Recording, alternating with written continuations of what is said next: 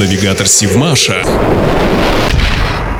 Здравствуйте, в эфире Севмаш и рубрика «Простые вопросы» с Екатериной Пеликиной. Почему на всех торжественных мероприятиях по выводу атомных подводных лодок у кораблей всегда закрыт винт? Что в нем секретного? Действительно, казалось бы, винт как винт. Стоит же у всех на виду памятник винту и у судоремонтного предприятия «Звездочка», а тут закрывают. На самом деле в винтах атомных подводных лодок отчасти кроется секрет того, насколько малошумными они будут под водой. А это уже вопрос стратегический. За снижение таких параметров бьются ведущие ведущие морские державы мира. Ведь это гарантия скрытости АПЛ и факт того, что противник не обнаружит корабль в море. Кстати, первое и второе поколение советских атомоходов были очень шумными. Американцы называли некоторые проекты АПЛ ревущими коровами. По некоторым данным, затухающую звуковую волну от винта советского атомохода первого поколения было слышно на расстоянии 200 морских миль, а это порядка 370 километров. Вот поэтому на первых порах США контролировали передвижение советских атомных подводных лодок. Но эту болевую точку наша промышленность знала и боролась с ней. К 80-м годам советские атомные подводные лодки третьего поколения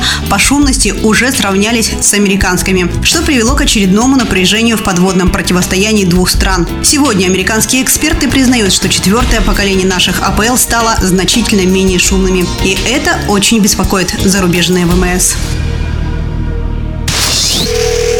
Навигатор Сивмаша.